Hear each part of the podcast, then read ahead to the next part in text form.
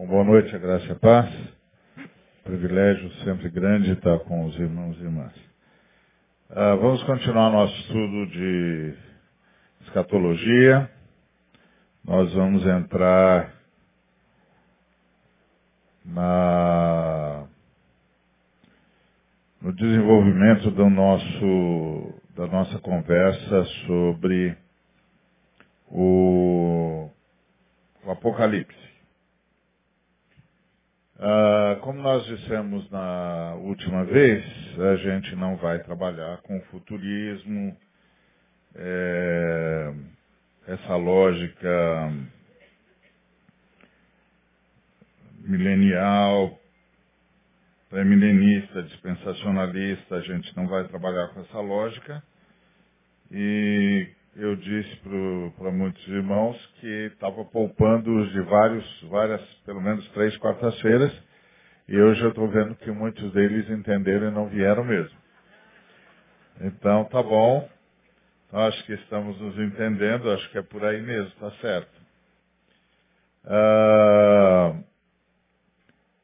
primeira coisa que eu queria chamar a sua atenção é que o Apocalipse foi escrito para mostrar que aquele grande poderio que era o Império Romano estava destinado à destruição.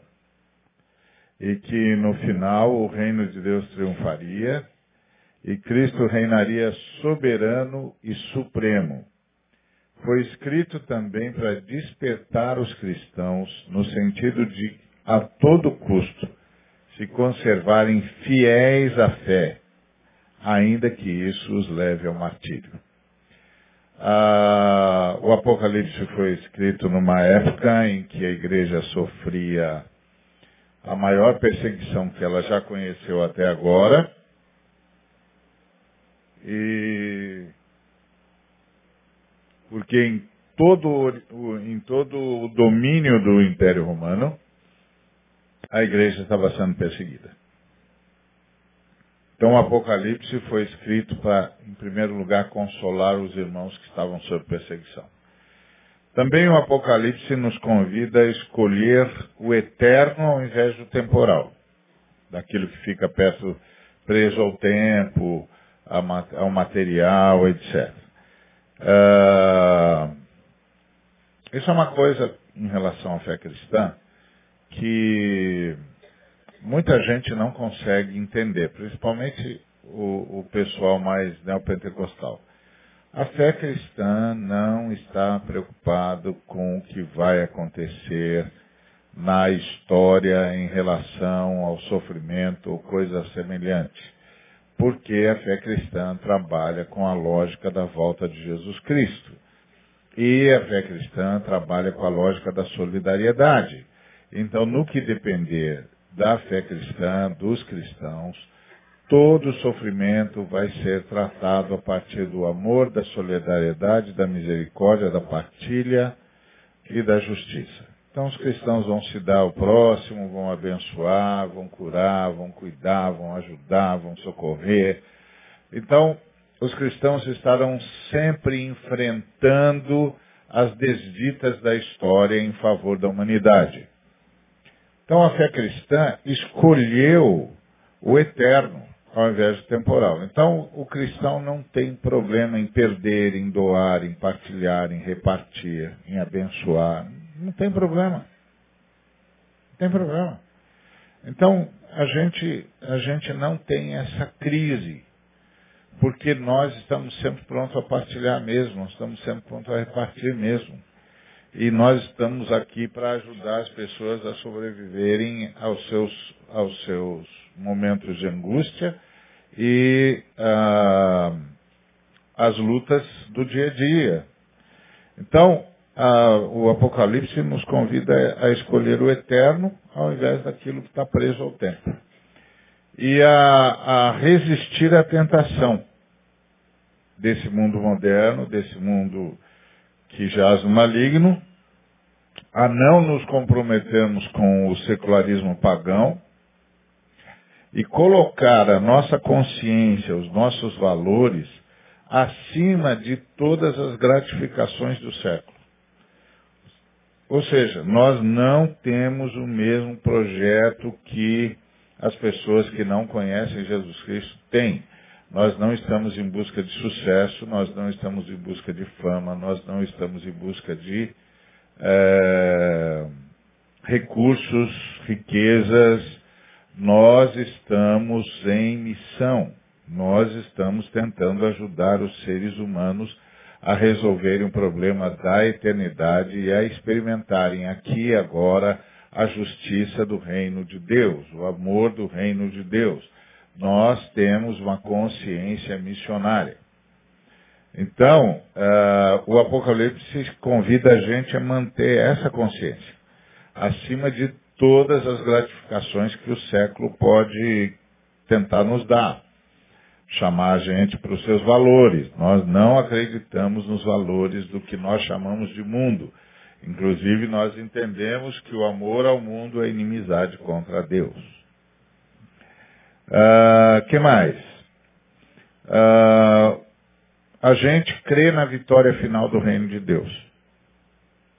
Sobre qualquer governo, sobre qualquer império, sobre qualquer domínio sobre qualquer tirano, não importa. A gente crê na vitória final do reino de Deus. Não só como foi no reinado de Domiciano, porque o Apocalipse foi escrito durante o reinado de Domiciano. Domiciano foi o, imperador que mais perseguiu os cristãos. Perseguiu duramente, duramente. Duramente.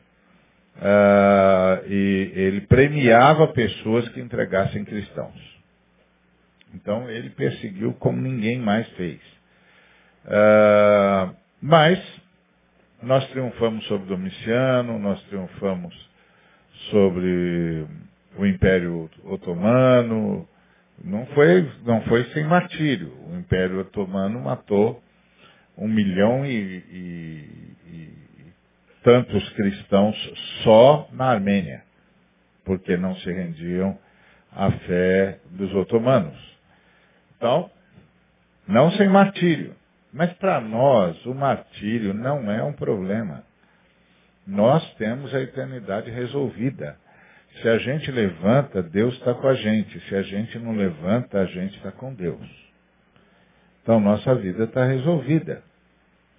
Então, não tem problema. Uh, e aí a gente é capaz de vencer qualquer tirano em qualquer período caótico da história da humanidade, inclusive nesse conturbado século XXI que nós estamos vivendo.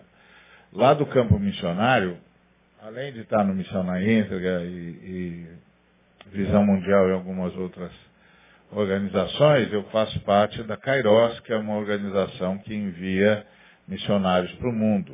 E nós temos cerca de 180 missionários na ativa, nos cinco continentes. E do campo missionário a gente recebe muita notícia.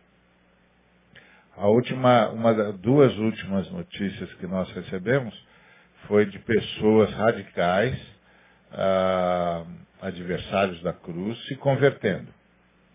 Uma chegou num missionário e disse, eu quero que você me arranje uma Bíblia. E o missionário, sabendo quem era o, o, o dito cujo, sabendo que ele fazia parte dos radicais, dos adversários da cruz, ficou assim um tanto temeroso. E ele disse, não, não tenha medo, eu vim buscar uma Bíblia porque eu estou mal. E deve ter alguma coisa melhor do que, o que, eu, do que aquilo que eu conheço. E eu pensei, só pode estar na Bíblia dos cristãos. Não é? E um outro camarada que participou, inclusive, de martírio de irmãos, é, procurou um cristão e disse, olha, é, não, não, não tenha medo, eu não vou fazer nada com você, eu só quero que você me ajude a entender uma coisa. E o cristão disse, o quê? Como é que vocês morrem cantando? O que é que vocês têm que vocês morrem cantando? Então, nós cremos no triunfo final do reino de Deus. Então, a gente, o Apocalipse é um chamado a confiar no reinado de Jesus Cristo. E é, é, uma, é uma confiança profunda na vitória de Cristo, não só sobre a violência na história, mas sobre o nosso dia a dia. A desesperança, o Neil estava falando do, da angústia, daquele testemunho corajoso da pastora, a angústia, ela é fruto, entre outras coisas, da perda da esperança. O cristão, se souber dar graças a Deus em tudo, confiando no triunfo do reino de Deus, apesar das aparências, ele tem condições de vencer a angústia. Porque ele consegue ver para além, para além da tempestade. É a história daquele homem que estava no táxi, muita chuva, trânsito confuso, e ninguém saía do engarrafamento, e ele, tranquilo, sentado no táxi, tranquilo. Aí o taxista é, se admirou e disse para ele, puxa, está todo mundo nervoso, buzina para todo lado, todo mundo tentando sair desse engarrafamento, essa água aqui não para de, de cair, e o senhor está tranquilo? Ele disse, é que eu sei, meu amigo, que acima das nuvens carregadas, o sol continua brilhando. E é só uma questão de tempo. Então isso é esperança. A escatologia é para a gente ter esperança. Para a gente saber que acima uh, das nuvens carregadas e densas e que derramam as águas da tempestade, o sol continua brilhando. Que é só uma questão de tempo. Então eu posso reclamar da chuva, ou agradecer a Deus pelo sol que daqui a pouco vai aparecer. Então essa é, essa é uma reação. O Apocalipse nos convida à reação de gratidão. É interessante ver que no Apocalipse também tem bem-aventuranças. E uh, pelo menos eu alistei sete bem-aventuranças que tem no, no Apocalipse. A primeira bem-aventurança, que está no capítulo 1, versículo 3, diz assim, Bem-aventurados, bem-aventurado é o que lê e ouve a palavra, as palavras da profecia e guardam as coisas nela escritas. Bem-aventurado, feliz. Lembra de uma coisa, a Bíblia não diz o que é felicidade. A Bíblia diz que tipo de gente que é feliz. Felicidade como alguma coisa externa, como alguma coisa que você vai procurar, fruto de, de ambiente ideal, de circunstâncias ideais. A Bíblia não acredita nisso, a Bíblia não fala disso, a Bíblia não entende que isso seja uma possibilidade. Então, mas a Bíblia diz que tipo de gente que é feliz. Então, no Apocalipse também tem essa relação. Você tem uma relação de Jesus Cristo, de bem-aventuranças, lá no, no Sermão do Monte. Bem-aventurado os pobres de espírito, bem-aventurados os que choram, bem-aventurados os misericordiosos, por aí vai. Aqui também tem, bem-aventurados os que lê, leem, os que ouvem e os que guardam as palavras da profecia uh, e guardam as coisas nela escritas, pois o tempo está próximo. Então isso gera expectativa. O Apocalipse é para gerar expectativa. O outro texto está aí no capítulo 14, versículo 13, que diz, é, bem-aventurados os que morrem no Senhor. Bem-aventurados os mortos, que desde agora morrem no Senhor. Essa, essa, essa ideia é, é, é profunda, porque só pode morrer no Senhor aqueles que vivem no Senhor. Aqueles que vivem no Senhor são os únicos que podem morrer no Senhor. porque viveram o tempo todo no Senhor, viveram todo, o tempo todo fiel a Ele, ah, vier, viveram o tempo todo na expectativa da sua volta, viveram o tempo todo na expectativa da sua vitória, viveram o tempo todo na expectativa do seu reino. Ah, outro, outra bem-aventurança é bem-aventurado o que vigia e guarda suas vestes, para que não ande nu e não se, e não se, se veja a sua vergonha. É a ideia ah, do fruto. Do fruto. O que, que eu manifesto? O que, que se manifesta em mim? A fé cristã é uma fé de fruto, não é uma fé de tarefas é uma fé de fruto.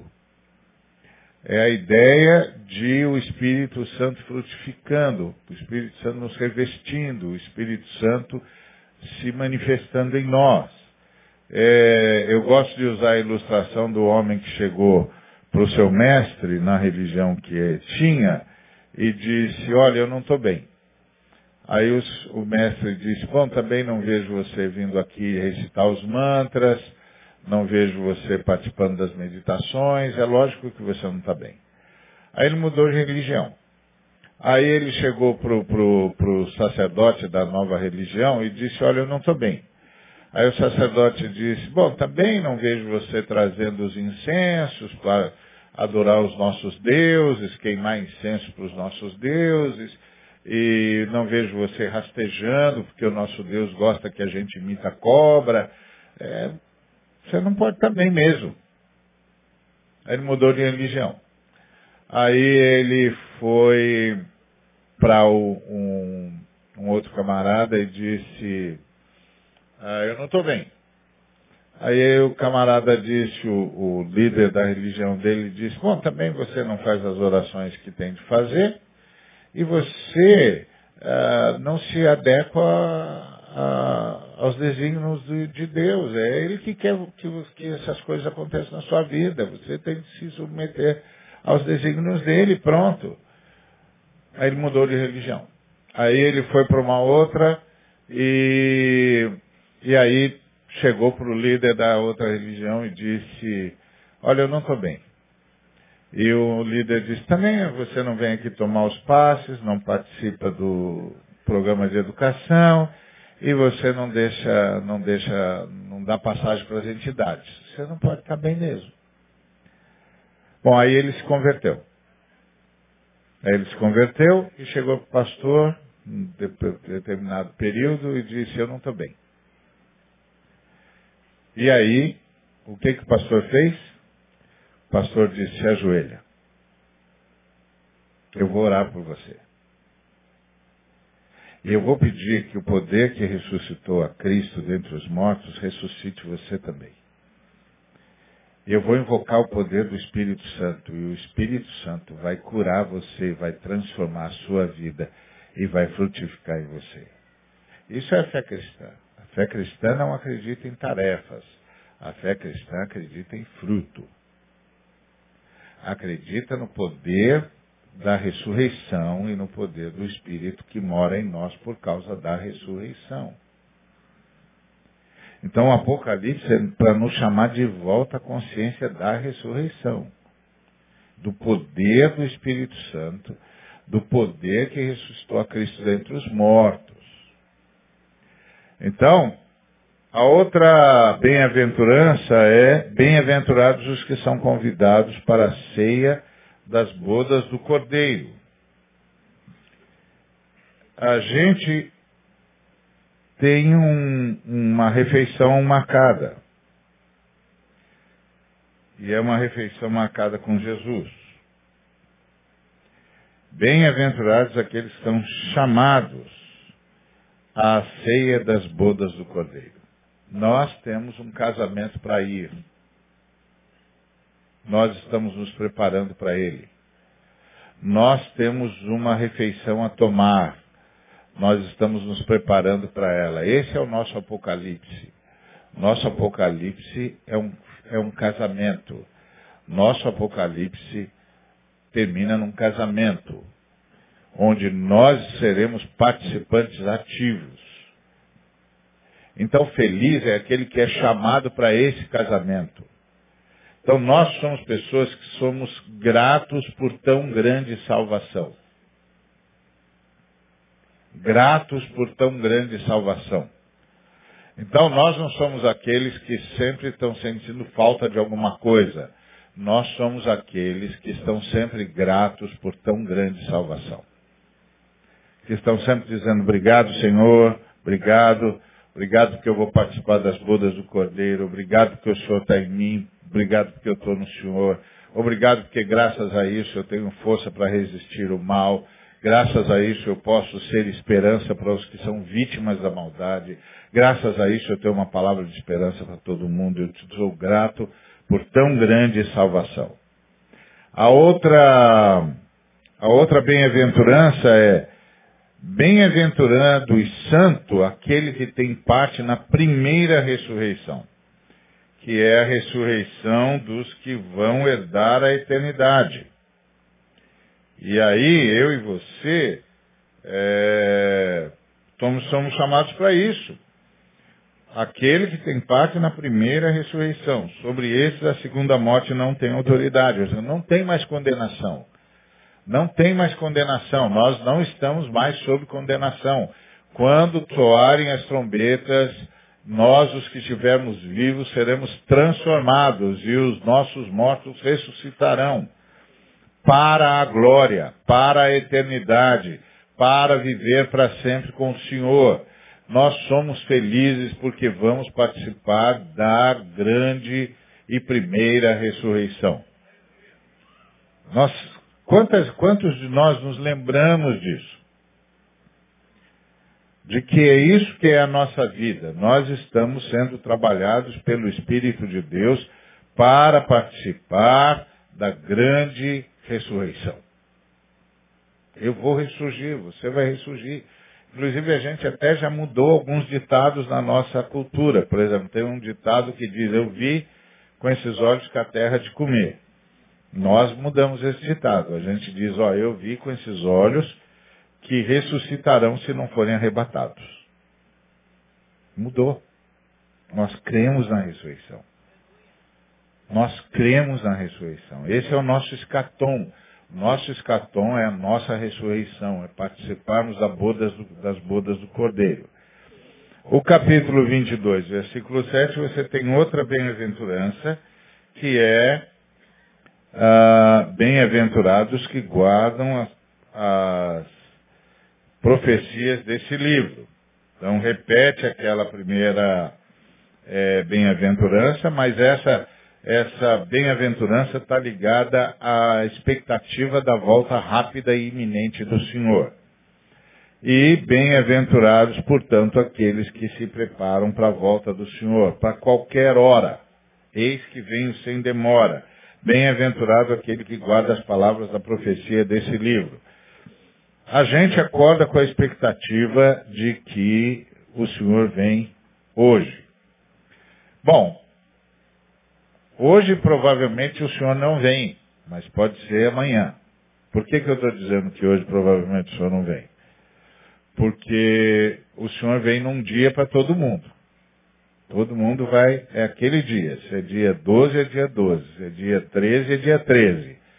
E no nosso, no nosso crono, ah, nosso fuso horário, ah, enquanto no nosso fuso horário no Brasil entre as sete da manhã e as doze da manhã é o período no nosso fuso horário em que todo mundo está no mesmo dia.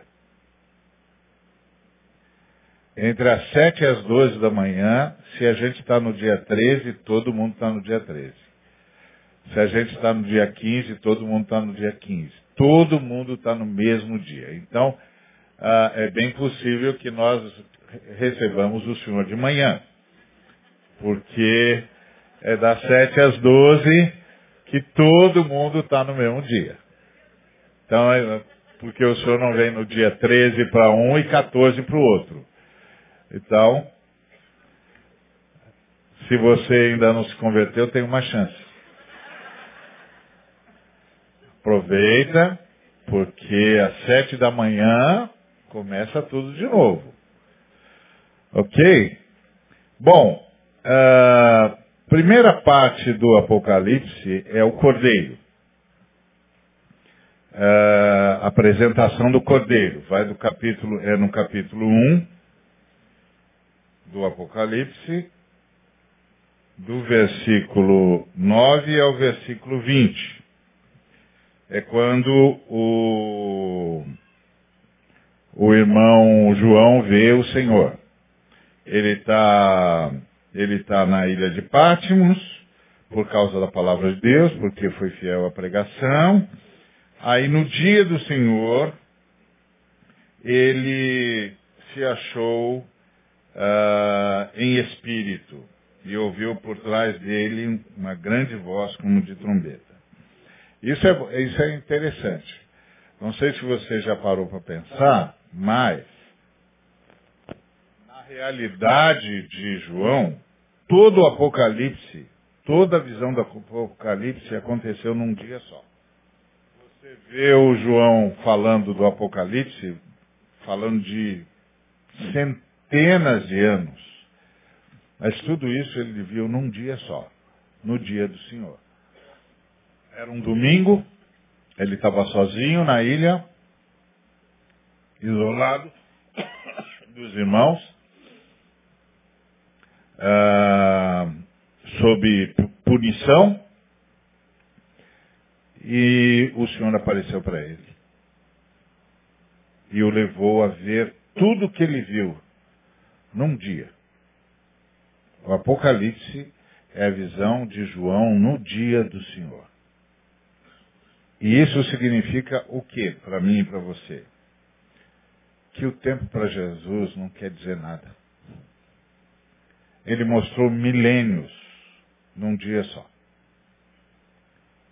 Como disse o apóstolo Pedro, para o Senhor um dia é como mil anos e mil anos é como um dia o que ele podia fazer em um dia, ele pode deixar para fazer em mil anos. E o que a gente acha que ele pode levar mil anos para fazer, ele pode fazer em um dia. O tempo é relativo. Não tenha medo do tempo.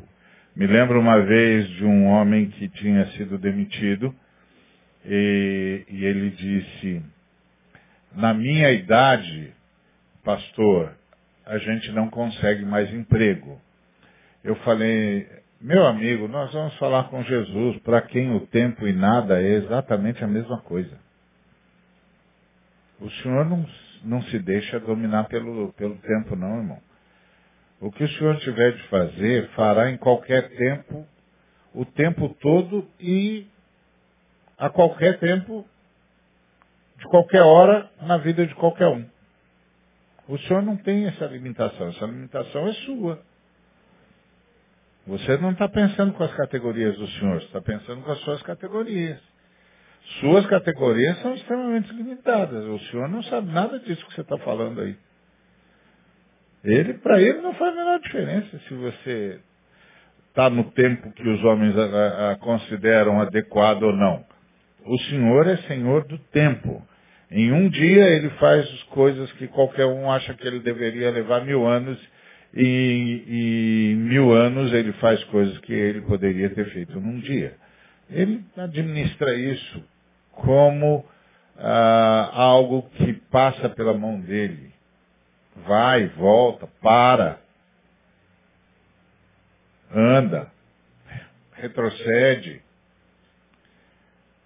O rei Ezequias que o diga, o, o, o general Josué que o diga.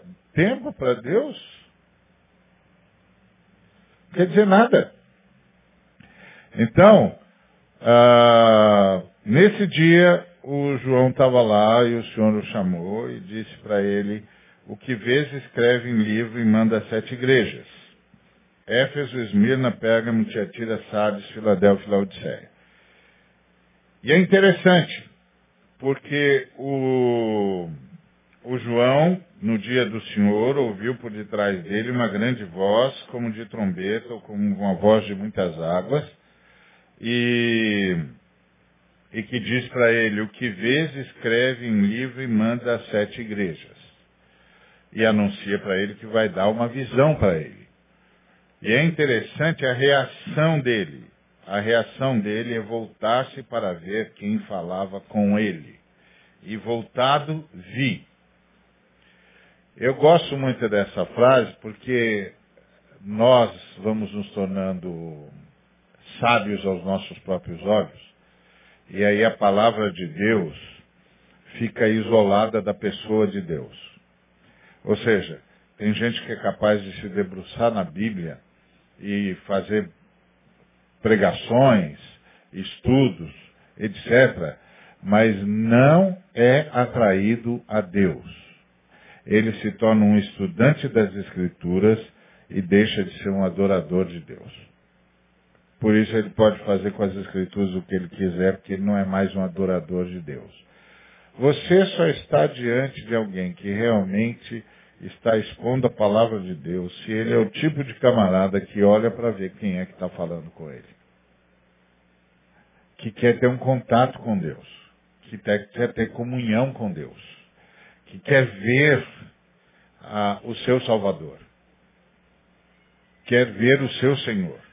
E aí ele volta e vê o Senhor andando no meio das igrejas, viu que ele tinha a nossa aparência, que ele não, não renegou a aparência humana, uh, que ele vestia roupa de sacerdote, que ele tinha sabedoria que é, e santidade, que são os cabelos brancos, que ele tinha onisciência, que são os olhos com chama de fogo, que ele era poderoso, forte, extremamente forte, onipotente, que são os pés de bronze polido, e que a voz dele é voz poderosa de comando, de realização, voz de muitas águas, e que ele dominava as estrelas e ele tinha uma palavra de juízo e de ensino, e que ele era cheio de majestade, porque o seu rosto brilhava como o sol na sua força.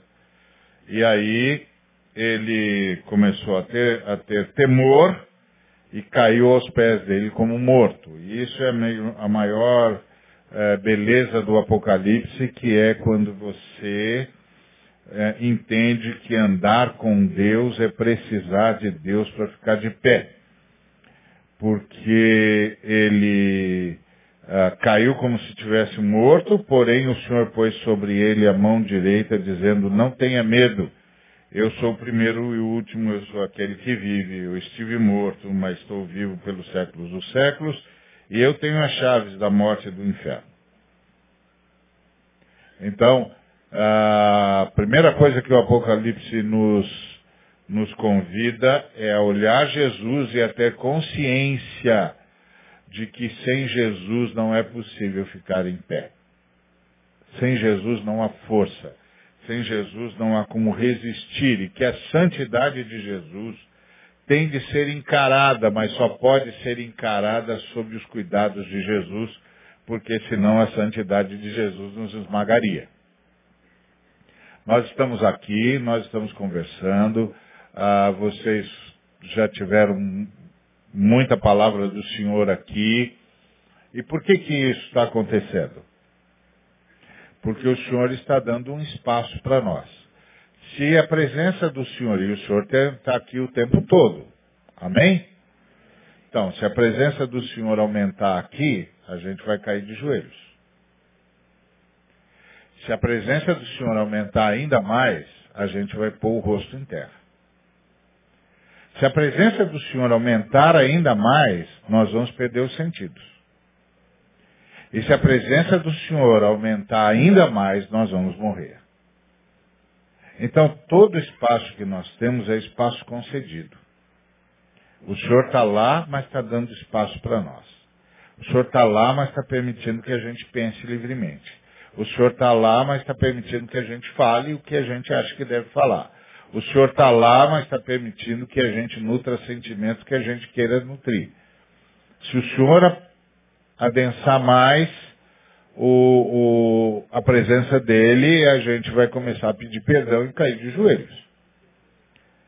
Se ele adensar um pouco mais, a gente vai pôr o rosto em terra e vai começar a clamar por misericórdia. Se ele adensar mais, a gente vai perder os sentidos. Se ele adensar mesmo, a gente vai morrer. Porque é impossível estar na presença do Senhor a não ser que Ele nos sustente. Essa é a grande lição que a gente tem aqui. Você só está na presença do Senhor porque o Senhor sustenta você na presença dele. Então desfrute disso. Tenha sempre uma perspectiva apocalíptica. Tenha sempre a perspectiva da vitória do reino de Deus. Tenha sempre a perspectiva da vitória de Deus. Mesmo diante da situação mais angustiante, continue tendo a perspectiva da vitória de Deus. Todos os servos de Deus que fizeram diferença na história, fizeram diferença na história porque viram a cidade que tinha fundamentos. Por isso não se cansaram de fazer o bem. Por isso não se cansaram diante da oposição. Por isso não desistiram mesmo diante de toda a tentativa do diabo. Porque eles viram a cidade que tinha fundamentos. Eles sabiam agradecer a Deus pelo Apocalipse, pela vitória do reino dele. E aí eles sabiam que valia a pena lutar, valia a pena continuar, valia a pena insistir, valia a pena fazer o bem, porque o que nos aguarda é a vitória do Cordeiro. Então, por isso, nós não nos cansamos de fazer o bem. Senão a gente se cansa. Se você fizer o bem, ficar olhando para a realidade, você se cansa.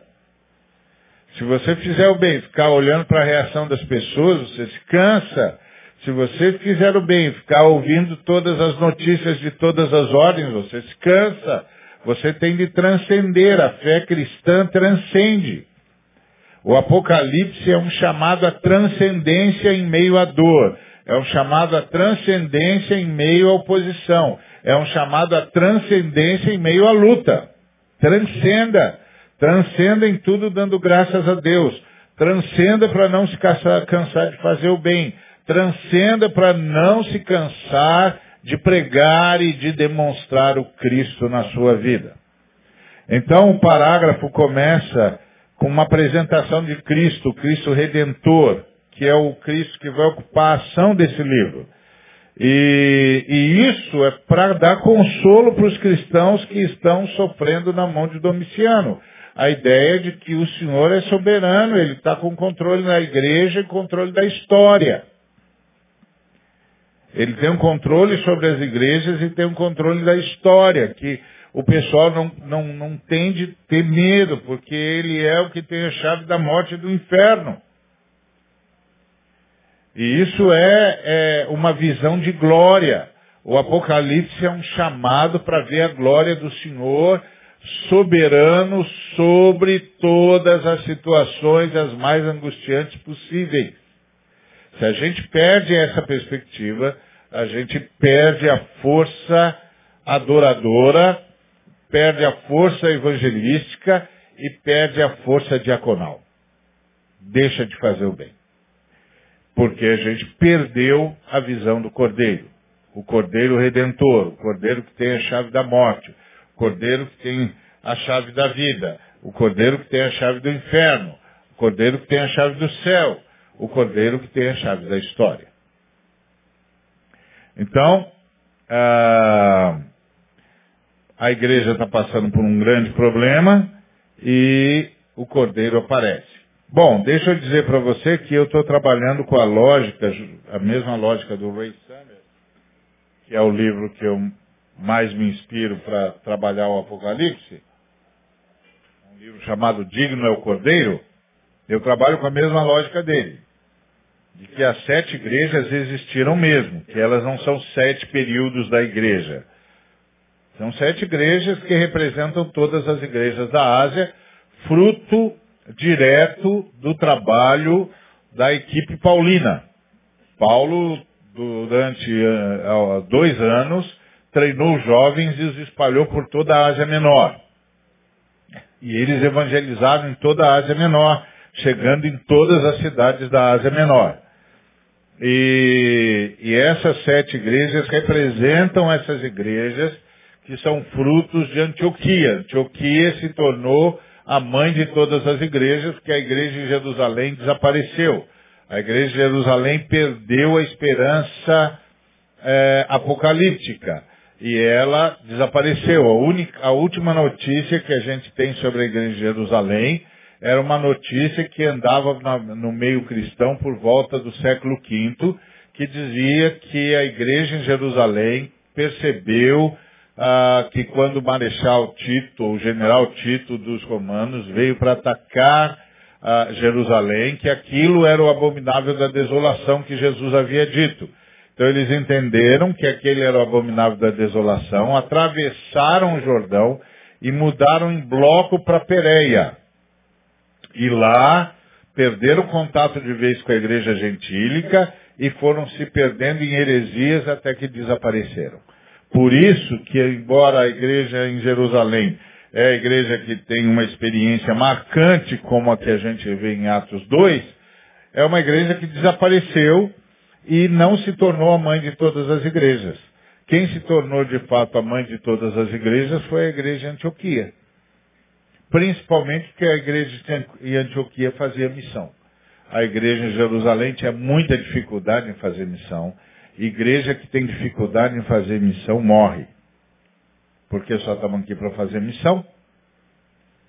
Então, quando eu vejo uma igreja, parece pujante, parece cheia de, de, de riqueza, cheia de possibilidades, tudo é luxuoso, e aí você pergunta, e a obra missionária? Ah, não tem obra missionária. Ah, vai morrer. Vai morrer porque ele não serve mais para estar na história. Ele vai perder o direito de estar na história. A igreja vai morrer. Então, é, a visão do Cristo exaltado é para dar consolo. Agora, interessante que o Cristo exaltado fala com as suas igrejas. E isso, e isso é uma coisa interessante. Por quê? Porque eles estão sob perseguição, Domiciano está matando gente como se mata cão, uh, danado. Uh, e aí o senhor vem falar com as suas igrejas, mas mesmo em meio às dificuldades, o senhor não deixa de chamar as suas igrejas ao arrependimento e à correção. A lógica parecia ser, mas Jesus, os caras já estão perseguidos por Domiciano. Domiciano está atrás deles está caçando-os como se caça animal. E o Senhor vai dizer para um que perdeu o primeiro amor, para outro que, que tolera os nicolaítas. Senhor, eles já estão sofrendo demais. Mas qual é a lógica de Jesus? A lógica de Jesus é ser fiel mesmo diante da morte. Nada é desculpa para infidelidade. Nada é desculpa para trair o Senhor ser fiel mesmo diante da morte. Por isso ele anda entre as igrejas e diz o que está acontecendo e diz o que é que ele espera que as igrejas façam. Então ele primeiro vai falar sobre a igreja de Éfeso, que é fiel, mas está em falta. Tem fidelidade é, de doutrina, uh, mas perdeu o primeiro amor. E é igreja, igreja das boas, não tolera heresia, é, denuncia os hereges, mas perdeu o primeiro amor. Amor na Bíblia não é um sentimento. Amor na Bíblia não é um sentimento. Amor na Bíblia é o nome que a Bíblia dá para a unidade que a Trindade vive. Quando as Escrituras dizem, em 1 João 4,8, que Deus é amor, não está descrevendo o ser de Deus, está descrevendo o viver de Deus. A unidade é amor. Por que, que há três pessoas e um só Deus? Porque Deus é o resultado dessa vida em profunda unidade que há na Trindade. E essa vida em profunda unidade que há na Trindade, a Bíblia chama de amor. Então, amor na Bíblia é a busca pela unidade. Então, é, se a gente fosse parafrasear é, é, João 3,16 baseado em 1 João 4,8, sabendo que amor é unidade, é o nome que se dá à unidade que Cristo, que a Trindade vive, a gente diria que Deus quis tanto a unidade com o ser humano, quis tanto recuperar a unidade com o ser humano, que enviou o seu Filho para que todo aquele que nele crê possa ter essa qualidade de vida que permite a unidade, que é a vida eterna. Porque vida eterna não é uma vida que não tem fim.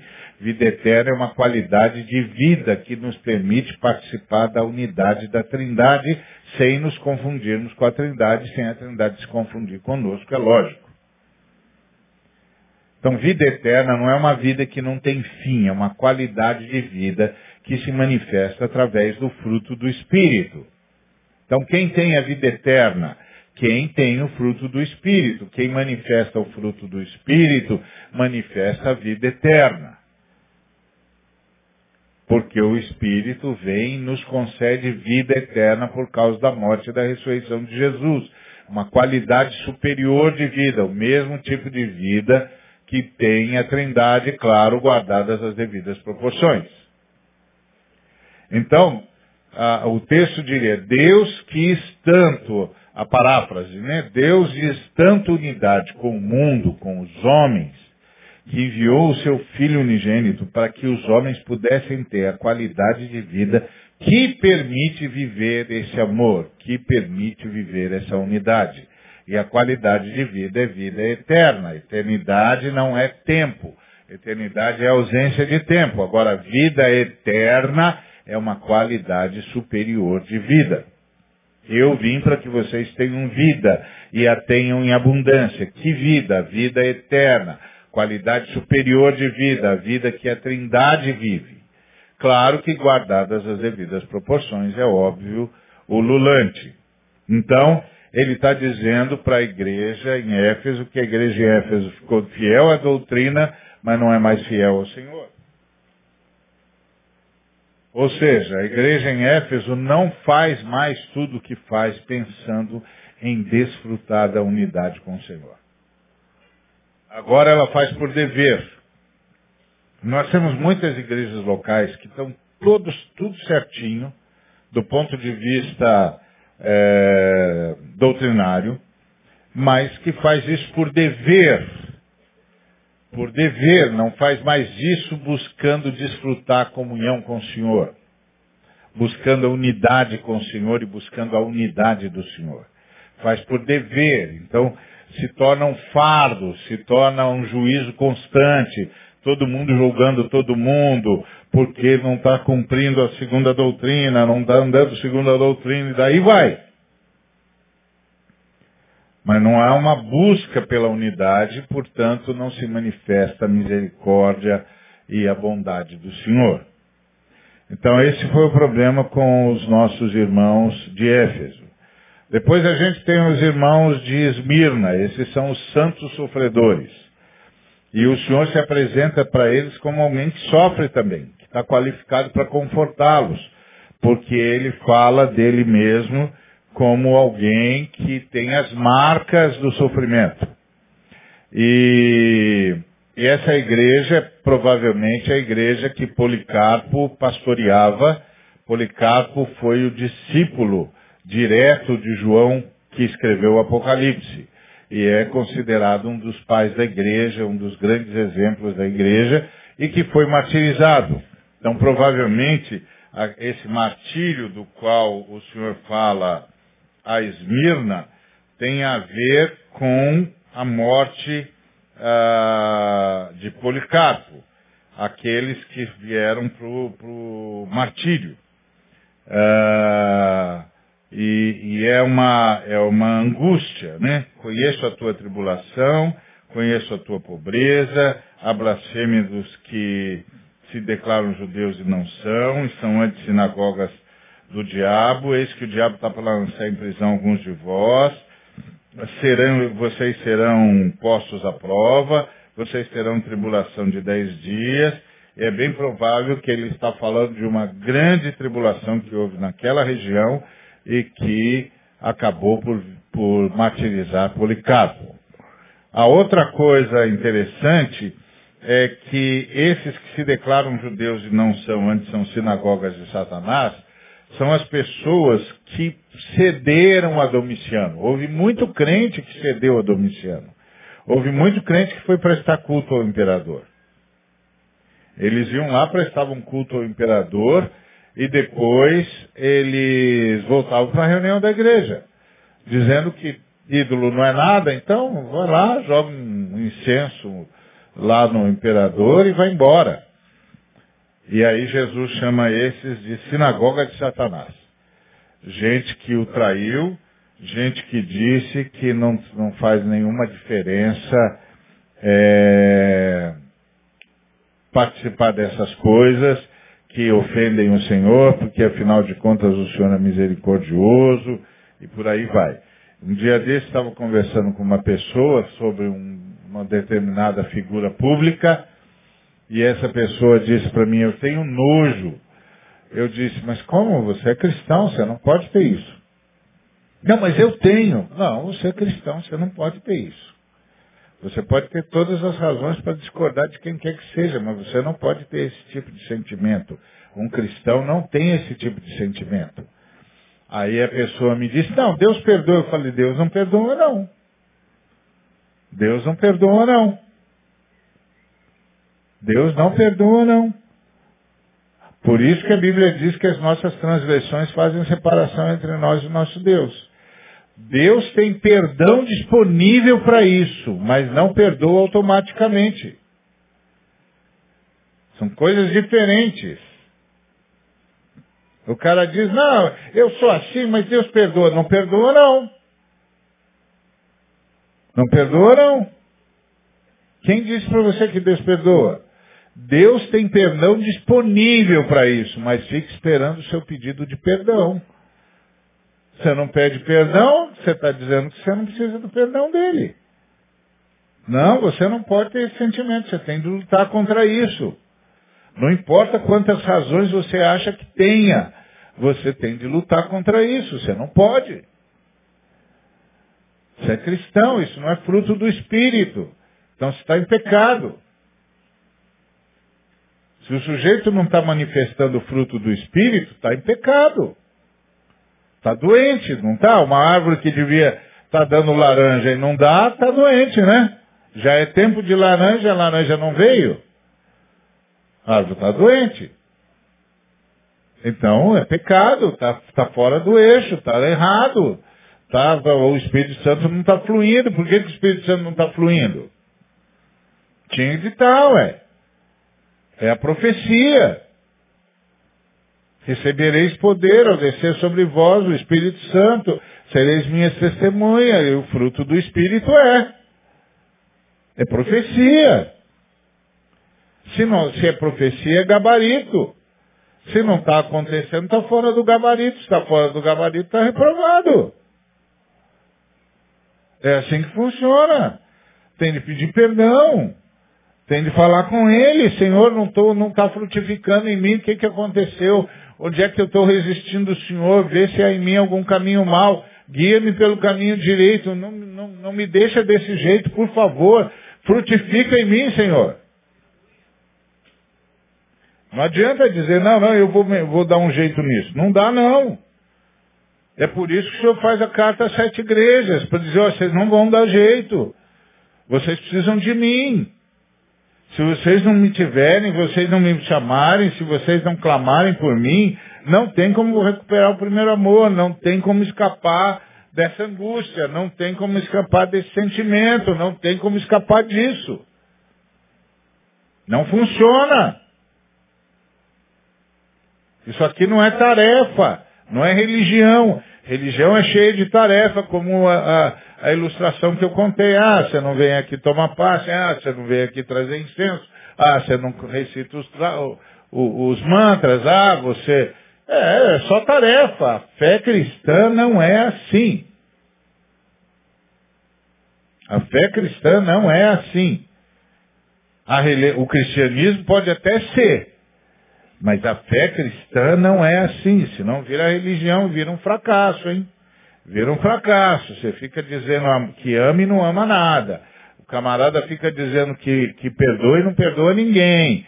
O camarada fala que é amor e vive reclamando, que tem paz e não tem paz coisa nenhuma. Que ama todo mundo e vive falando mal de todo mundo. Ó! Oh! Presta atenção. Presta atenção. Sujeito diz que ama e é fofoqueiro, presta atenção. Sujeito diz que ama e sai julgando todo mundo e ataca todo mundo e xinga todo mundo e diz que está tudo errado e quer matar não sei quem e tem nojo de não sei o que. isso? Presta atenção, isso é, isso é frustração. Isso é mentira. Não pode dizer de Jesus depois de fazer um negócio desse. Camarada vai dizer, mas Jesus não salvou nem você, vai salvar a mim? Você que veio pregar, me pregar, você tem uma vida dessa aí, Jesus não salvou você, vai... por que, que eu vou acreditar que ele vai salvar a mim? Você é um cara cheio de raiva, cheio de ódio, resmungão. Você não tem um apocalipse, não tem esperança da redenção. Não tem esperança da volta de Cristo? Não acredita que ele tem a chave da morte do inferno? Está reclamando do quê? Está resmungando por quê? Toda hora está se queixando. O que, que houve com o Espírito Santo? Cadê o fruto? Aí de duas uma, ou o sujeito nunca teve o Espírito Santo, ou o benefício da dúvida se inclinou para a carne. Precisa de intercessão. Precisa de intercessão. Precisa pedir para os irmãos intercederem, precisa se humilhar e pedir perdão. E não se justificar. A coisa mais triste que tem é você dizer, mas irmão, isso aí não é um sentimento cristão. É, eu já estou no... Epa, não dá nem para falar mais com o irmão. Não dá nem mais para falar com o irmão. Ele nem tem mais sentimento cristão mesmo. Aí fica difícil. Então, é, a, a, a ideia de Esmirna, o que, que faz a Esmirna fantástica é que a Esmirna está é, tá no meio da sinagoga de Satanás, porque eles estão lá na região onde está a concília, a concília que cuidava do culto ao imperador, então eles eram o primeiro alvo. Eles eram os mais atacados. Os que morriam primeiro, porque eles estavam no mesmo lugar onde na Ásia Menor o imperador tinha um grupo que cuidava do culto a ele. Então imagina, eles são igreja num lugar onde está o pessoal que promove o culto ao imperador. Eles eram os primeiros a apanhar. É o, o, o, o Pérgamo é os nossos irmãos que estão no Oriente Médio hoje. Eles são os primeiros a apanhar. Porque eles estão lá onde é a sinagoga de Satanás. Ali está o centro, efervescente. Tem perseguição para cristãos no mundo todo, em todo lugar. Mas eles estão no, meio do, do, do, em volta do caldeirão. Eles são os primeiros a sentir o calor da, da caldeira.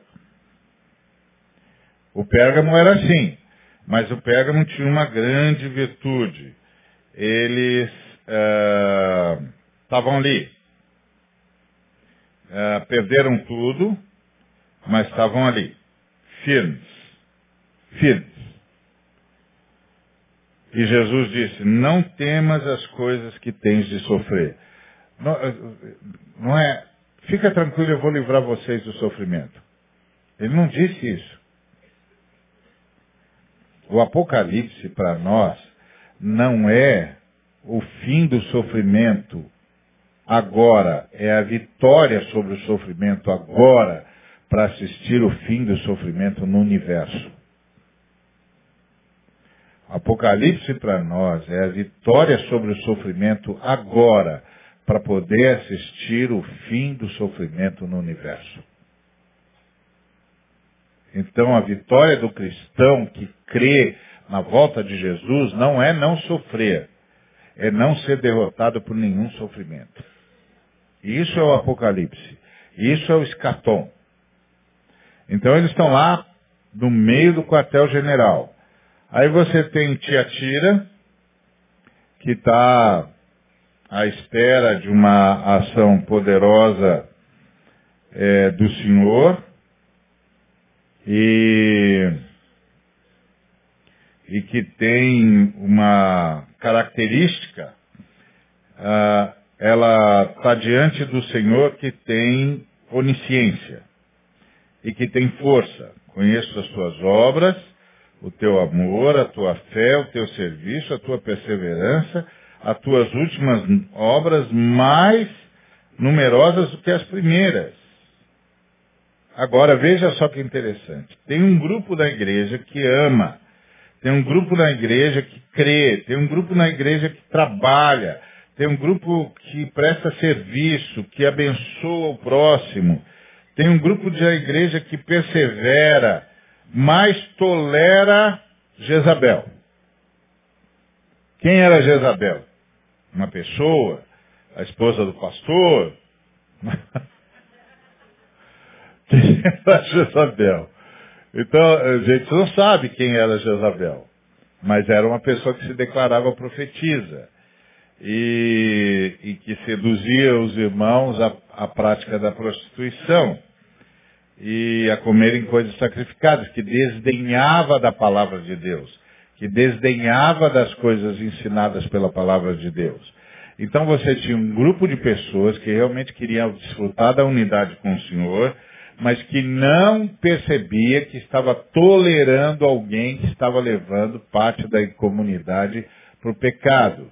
E isso é uma vigilância comunitária. A igreja tem de lembrar que é uma comunidade, que é corpo de Cristo, e que ah, o que afeta a uma pessoa na, na comunidade afeta todo mundo. E que nós temos de ter zelo pela glória do Senhor, zelo pela obediência ao Senhor, zelo pela santidade ao Senhor. Porque as Escrituras demandam isso, santidade ao Senhor. Então, ele, o senhor disse que vai atacar essa senhora, esse espírito maligno, e vai levá-lo uh, e aqueles que a seguem a uma última chance de arrependimento. Mas se não vier o arrependimento, virá o juízo. E isso é uma outra coisa que nem sempre a gente se dá conta, que a igreja também está sob juízo de Jesus a igreja também está sob juízo de Jesus na história. Depois nós temos a igreja em Sardes, essa está morta mesmo. Essa, essa se abandonou o pecado, se abandonou a, a, a miséria do pecado, do mundo, e tem poucas pessoas lá que não contaminaram as suas vestes que ainda manifestam o Espírito Santo. E essas pessoas andarão de branco com o Senhor. Então, o Senhor está prometendo vitória à sua igreja, mas está prometendo vitória à igreja, que se manifesta pela fidelidade. A marca da igreja é a fidelidade. Fidelidade em depender do Senhor, fidelidade em estar sob o sangue do Senhor fidelidade em estar submisso ao Espírito Santo. Fidelidade. Aí finalmente aqui nós temos a igreja em Filadélfia, que é uma igreja que está maravilhosa, que parece que está tudo bem, uma igreja de amigos, uh, de, de, de, gente que ama a amizade, ama a comunhão, uh, que ama a vida de igreja e que tem uma porta aberta. Quando a igreja fomenta a comunhão, o Senhor entrega à, igreja várias possibilidades de manifestar a sua glória. E finalmente tem a Laodiceia, que tem uma porta fechada. Essa foi derrotada pela riqueza. Foi derrotada pelo amor ao mundo. Então essa é a, é a, segunda parte do livro do Apocalipse. Ele descreve o Senhor falando com as igrejas e nos manda o seguinte recado. Não é porque tem sofrimento que o Senhor vai, vai desculpar a desobediência. Não é porque tem sofrimento que o Senhor vai relevar a santidade. Não é porque tem sofrimento que o Senhor vai relevar a fidelidade. Tá certo? Porque o Senhor é provisão na hora do sofrimento. O Senhor é provisão na hora da angústia. O Senhor é provisão na hora da perseguição. O Senhor é provisão na hora do, do desespero. Então o Senhor é provisão para que eu não precise, por causa da angústia, abrir mão da minha fidelidade. Porque o Senhor é comigo. Ok? E aí a outra parte é quando começa a parte principal do Apocalipse, que é que é o Cordeiro e o livro selado, que é Apocalipse 4, de 1 até 5, 14, que é um momento, um momento denso, momento em que você tem, você tem a apresentação do Cristo Redentor. No capítulo 4, você tem a ideia do Deus é, poderoso. O Deus que vai fazer alguma coisa, que vai, não vai deixar as coisas do jeito que está. E, e aí no capítulo 4 você tem isso de forma muito clara, a visão do trono de Deus. Depois dessas coisas, olhei não somente uma porta aberta no céu, como também a primeira voz que ouvi, como, como de trombeta, falar comigo. E que vai começar então a levar o João para mostrar o que deve acontecer depois dessas coisas.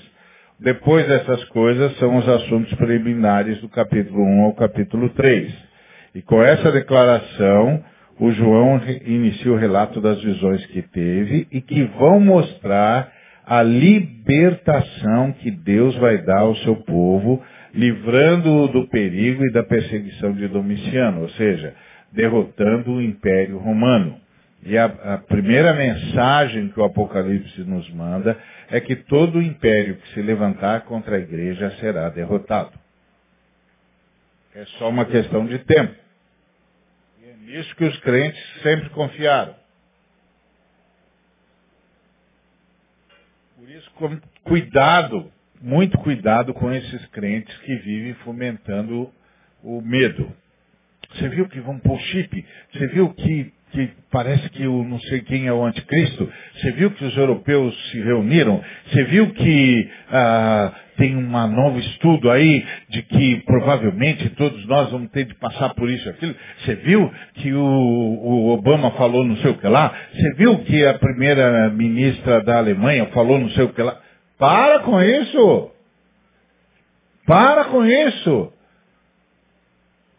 Para com, essa, com esse fomento do medo. O Apocalipse deixa claro que não tem nada contra a igreja que prosperará. Para com isso. Ah, é, e daí? É, você viu? Não, mas e daí? Não, mas você viu que vai, parece que vai ter. E daí? Qual é o problema? Não, nós podemos impedir isso, nós temos. E vai impedir como, meu? Está na profecia, ô. Se não vier desse jeito, vem do outro. Qual é o problema? O nosso problema é dizer, ó, comigo não, companheiro. Eu não vou pôr chip nenhum, ninguém vai fazer isso comigo. Então, ah, vai lá, então paciência. Fazer o quê? Eu não vou, não quero, não, não faço parte desse negócio. Então não precisamos agir. Agir como? Quer fazer o quê? Continua fazendo o bem, continua amando, continua pregando, continua ajudando. E principalmente para com essa boataria. Para com esse negócio. A internet, o Facebook é um, um verdadeiro inferno de irmão dando notícia ruim. Ué, mas vocês não são os porta-vozes das boas notícias do Evangelho? Cadê a boa notícia? A boa notícia não é que Jesus triunfou, a boa notícia não é que Jesus tem a chave do céu e do inferno, a boa notícia não é que o amor de Jesus triunfa sobre o ódio, a boa notícia não é que o bem triunfa sobre o mal, a boa notícia não é de que o Espírito Santo arvora a sua bandeira a favor de seu povo, a boa notícia não é de que o seu povo é poderoso em obras, o seu povo é poderoso em fé, o seu povo é poderoso em pregação, o seu povo é poderoso em amor. Qual é a boa notícia? Essa gente medrosa. Vigiando tudo que acontece com medo, paura, tira esse, bota aquele, bota esse, tira esse, para! Vamos pregar o Evangelho, vamos falar do amor de Deus, vamos anunciar as boas novas, vamos curar os enfermos, vamos libertar os, os possessos, vamos fazer a obra de Deus. Enquanto a gente faz a obra de Deus, Deus cuida da história dele, só. Está ficando difícil esse negócio. Isso aí é a negação do apocalipse de Deus. É a negação da grande mensagem escatológica. Grande mensagem escatológica é a mensagem da vitória. Então Deus é um Deus que reina.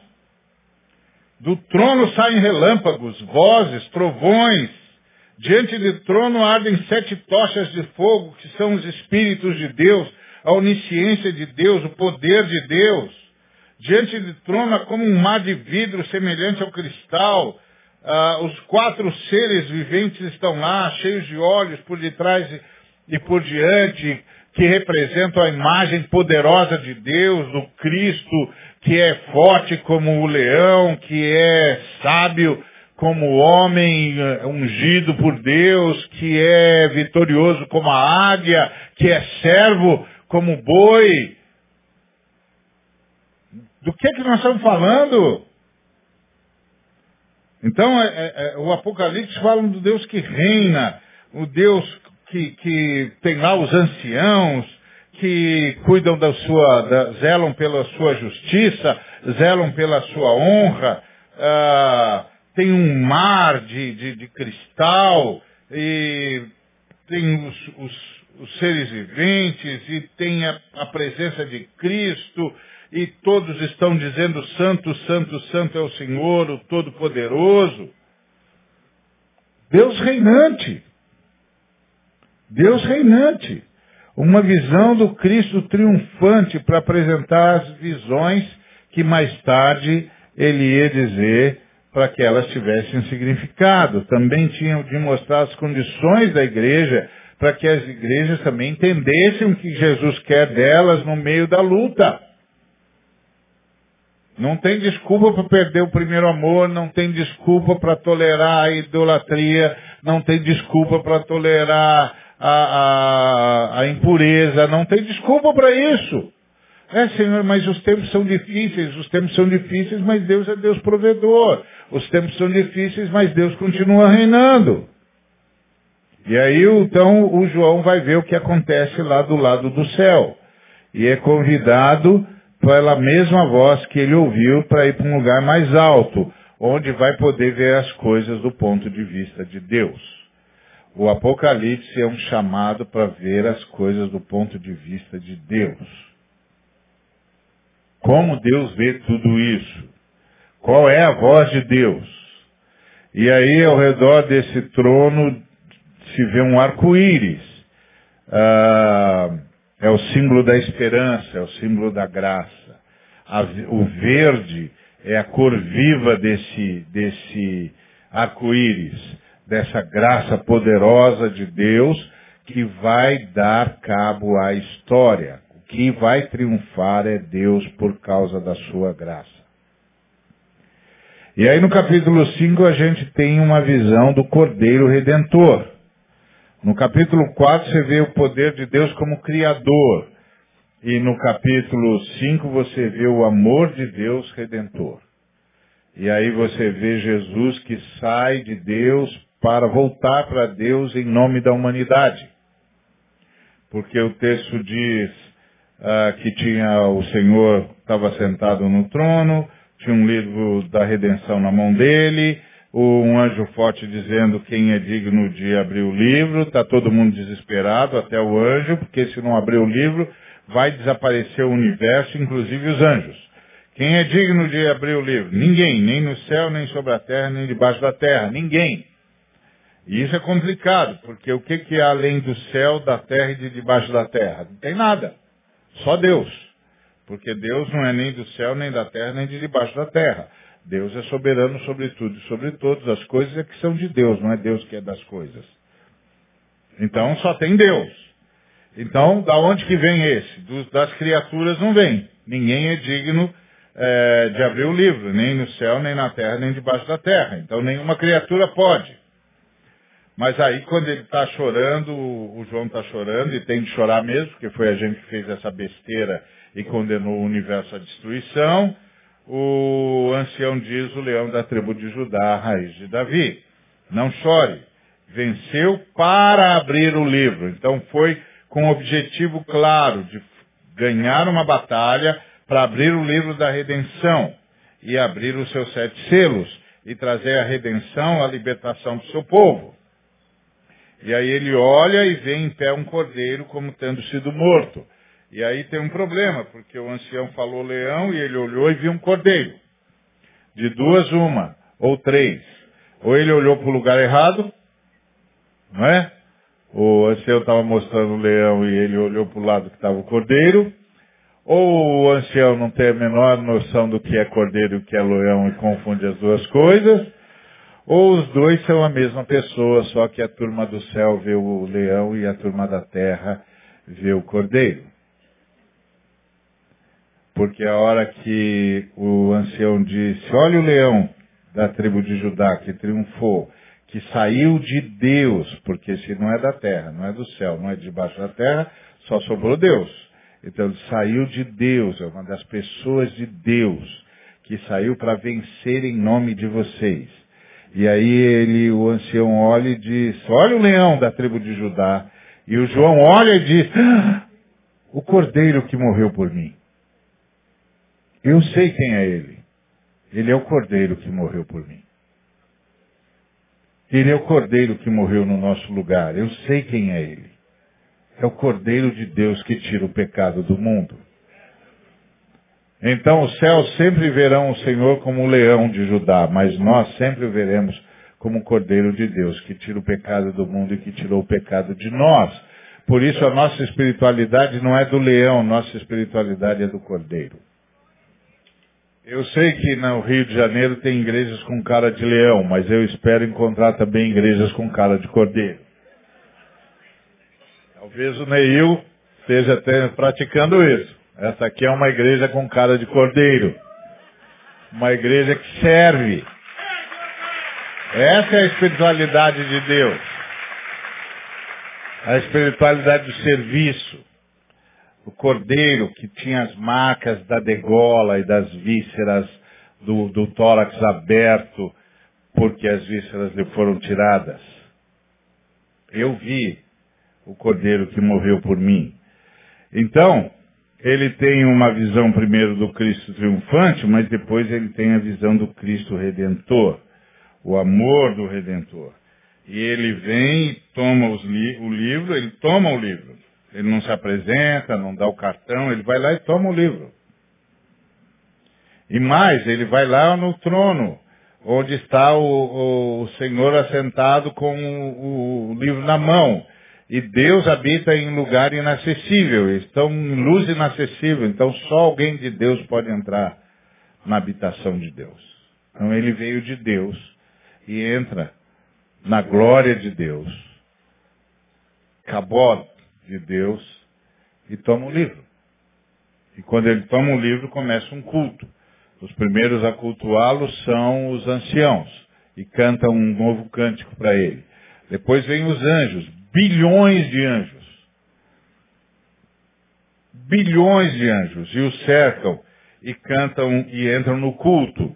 E não só entram no culto, como é, voltam a lutar pelos homens porque, porque eles dizem, eles reconhecem que ele é o Cordeiro, que ele liber, libertou os homens e que ele tem ah, o poder agora de comando.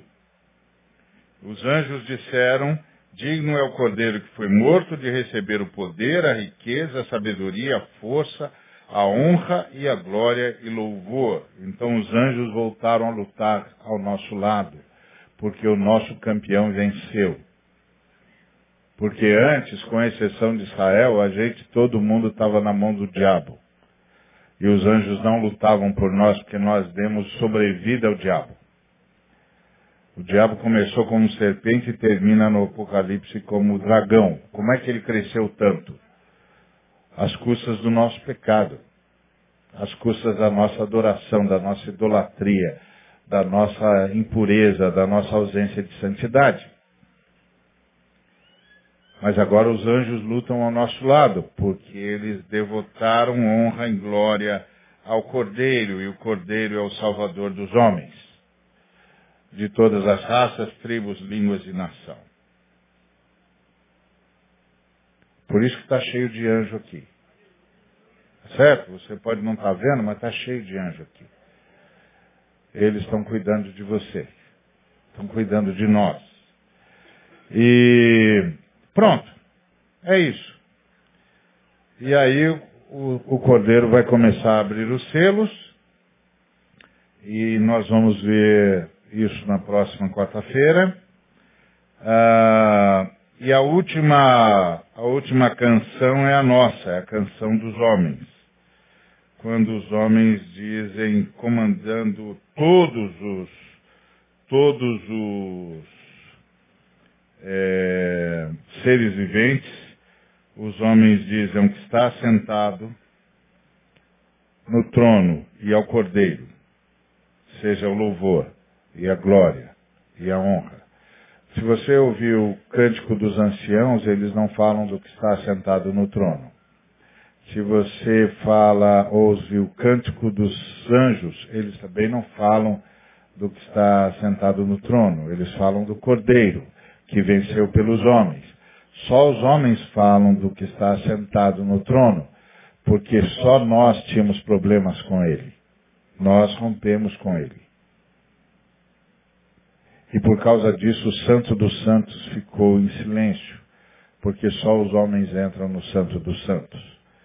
Mas aí Jesus Cristo nos trouxe de volta para o Santo dos Santos. E nós voltamos a prestar ao Senhor o culto que lhe é devido. Que Deus nos abençoe.